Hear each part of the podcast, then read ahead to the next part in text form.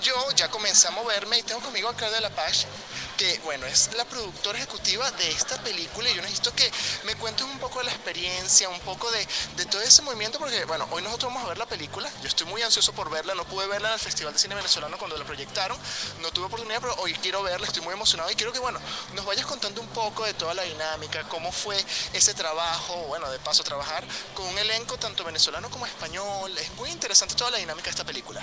Sí, bueno, La Noche de las Dos Lunas es el segundo largometraje de Miguel Ferrari. Miguel Ferrari obtuvo el premio Goya en el 2014 con Azul y No Tan Rosa y esta es su segunda entrega. Es una coproducción entre Venezuela y España y bueno, la filmamos en, a finales del 2016.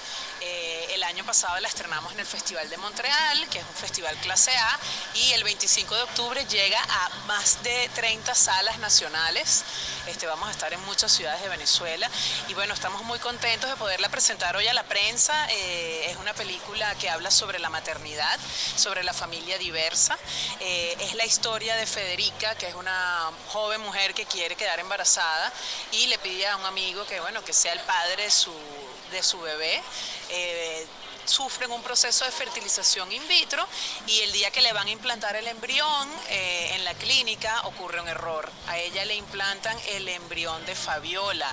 Fabiola es, digamos, eh, la contraparte de la película. Ella y su esposo tienen problemas para quedar embarazados y también eh, recurren a la fertilización in vitro. Bueno, los embriones se los implantan equivocadamente. Y bueno, a partir de allí suceden una cantidad de cosas que no les voy a contar para que vayan a las salas a ver la película. Claro que sí, de verdad que la historia, tú lees la sinopsis, ves el tráiler y te, te, engancha. Te engancha porque de paso es un tema muy abierto, muy interesante, un debate llamativo, porque de paso tiene, tiene ese punto de debate que sin llegar a generar una roncha que de pronto puede buscar algo negativo, sino que más bien ese, ese debate como sabrosito de, oye, qué interesante esta vuelta, qué interesante lo que puede estar pasando aquí, pero yo creo que me cuentes un poco como productora, cómo fue trabajar justamente ese tema de trabajar con los dos frentes, por ejemplo, tenías frente Venezuela, frente España, y más aún, trabajar con un director que ya tiene en su haber un premio Goya. ¿Cómo es esa, esa dinámica? Bueno, trabajar con Miguel Ferrari es un gran placer porque él es una persona, bueno, sumamente organizada, muy respetuosa con el equipo, con mucho carisma, eh, con mucha sensibilidad, es un artista y obviamente eh, sí se nos abrieron muchas puertas a la hora de buscar financiamiento para este segundo largometraje de Miguel, pero asimismo ha sido un reto porque ya viene con un nivel de exigencia muy grande y ya el público pues sabe de su primera película y no podemos quedarles mal, entonces bueno, digamos el nivel de exigencia de la producción fue alto y este, contamos con la presencia de dos actores que vinieron de España.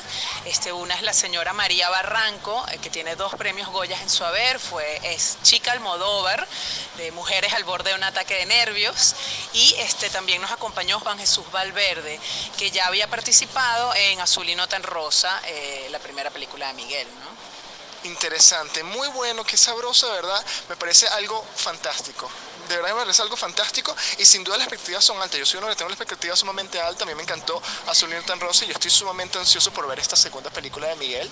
Me, me dan unas, unas ansias de ya estar metido en la sala viéndola, pero vamos a, las cosas a su tiempo, todavía falta un rato, todavía vamos a estar aquí compartiendo un poco más con parte del cast, parte del equipo de producción, por ahí me dijeron que viene Miguel, que viene parte del elenco, así que vamos a estar compartiendo con distintas figuras para hablar un poco sobre esta película, muy emocionados, ¿verdad? Muchísimas gracias Claudia por acompañarnos este momentico rápido, por sé que estás ocupadísima, que están en mil cosas organizando todavía los últimos detalles de esta rueda de prensa. Yo devuelvo el pase a los estudios, aquí en Desde la Buta, que dentro de un rato les vengo con más información. Y estamos regreso aquí en Desde la Butaca por Mía 105.7 FM. Emocionadísimo porque ahorita la butaca se engalana. Se engalana, porque esta es la segunda oportunidad en que logramos entrevistar a Miguel Ferrari. Nada más y nada menos, la primera vez fue cuando ganaste el Goya, le hicimos un teléfono, un telefónico desde Madrid, nos diste una pequeña entrevista. En esa ocasión, este, bueno, te tenemos en persona, estoy sumamente honrado de que nos puedas acompañar el día de hoy, bienvenido y felicitaciones, Me, estoy sumamente emocionado por esta segunda película. Sí, bueno, muchísimas gracias. Primero por eh, la oportunidad que me das, eh, un saludo a toda la gente maravillosa desde la butaca. Y, bueno, llegando de Madrid, contentísimo de poder compartir con todos ustedes, mi maravillosa gente de, la prensa, eh, a punto de comenzar esta rueda de prensa aquí en, eh, Cines Unidos y, contentísimo pues de presentar mi segunda película con muchísima ilusión. Ha venido de un recorrido maravilloso eh, desde que estrenamos mundialmente en el Festival des Films du Monde en Montreal eh, y luego pues por supuesto todo lo que ha pasado eh, en España, que acabamos de estrenar el 30 de agosto la película en las salas de cine en más de 15 ciudades españolas con un gran éxito. Eh, cuatro semanas en cartelera, que es muchísimo para eh, el mercado español eh, que es tan competido y que semana tras semana se estrenan tantas películas. Claro que sí, a mí me encanta de verdad que el recorrido que han hecho, que han hecho un recorrido sumamente interesante. Yo me imagino que las puertas están abiertas maravillosamente, teniendo encima decir, bueno, yo soy el ganador de un premio Goya. Eso es algo maravilloso y a mí me emociona muchísimo pues esta, vuelta, además de que el tráiler se ve sumamente interesante, la historia me parece fresca, pero también con un toque de debate muy llamativo, pero manejado de una forma que cala al público bien interesante, sin, sin generar esa, ese choque de pronto que la gente como, ay, no, qué fuerte, ¿por qué me, me lanzas este tema? No, de hecho, el, el tráiler te vende esa vuelta como que, ok, vamos a verla, vamos a verla, se ve agradable, se ve simpática. Cuéntame un poco de, de dónde fue este origen de la historia. Bueno, yo leí una noticia en el periódico que me llamó muchísimo la atención, eh, una historia que sucedió en una clínica de fertilización en Roma y wow, cuando lo leí me pareció impactante la historia, me parecía que había un conflicto muy interesante para explotar, para desarrollar esta clínica de fertilización in vitro, eh, intercambia por error los embriones de dos parejas.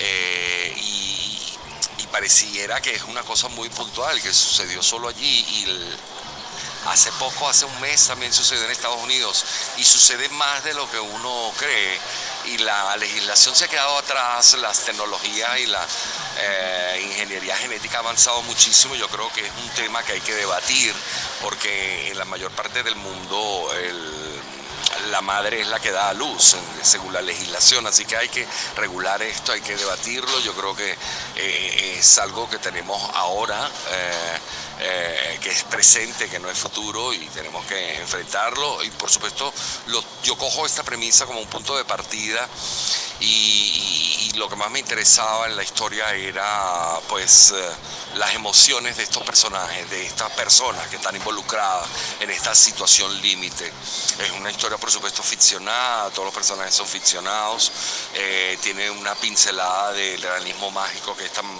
nuestro, tan propio de, Latinoamérica y, también tiene sus toques de humor negro que a mí me gusta siempre eh, colocarle a, mis historias. Es sí una historia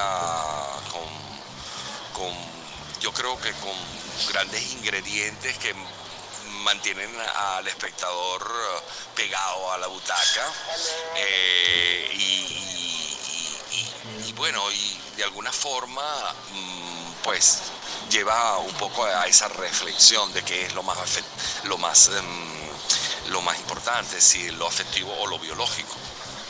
Bueno, Miguel, yo tengo que hacer un rápido cortecito, porque me están diciendo aquí en cabina que tenemos que ir rápido un corte, pero yo voy a seguir rapidito en la entrevista contigo. Vamos a un corte y ya regresamos con mucho más en Desde la Butaca. Aquí en Desde la Butaca con Miguel Ferrari, que insisto, nos está engalanando esta butaca, este programa especial desde la rueda de prensa de su segunda película, La Noche de las Dos Lunas. Ahora yo creo que hablemos un poco sobre el elenco, en la selección de este elenco, que de paso para Venezuela estamos hablando que es un elencazo espectacular.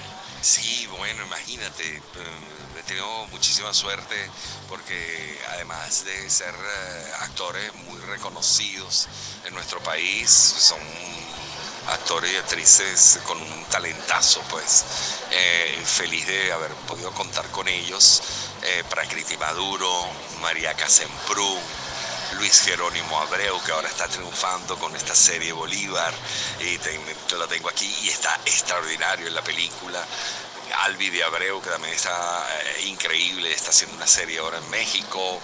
Bueno, la verdad es que todos están extraordinarios, incluso tengo actores maravillosos dentro del reparto haciendo colaboraciones en la película, como Sócrates Serrano, como Hilda Brahms, Héctor mm, Manrique, Eh, es decir, tengo un elencazo, Carolina Torres, que vuelve a repetir conmigo, eh, de Azulino tan Rosa, la tengo de nuevo aquí en la noche de las dos lunas.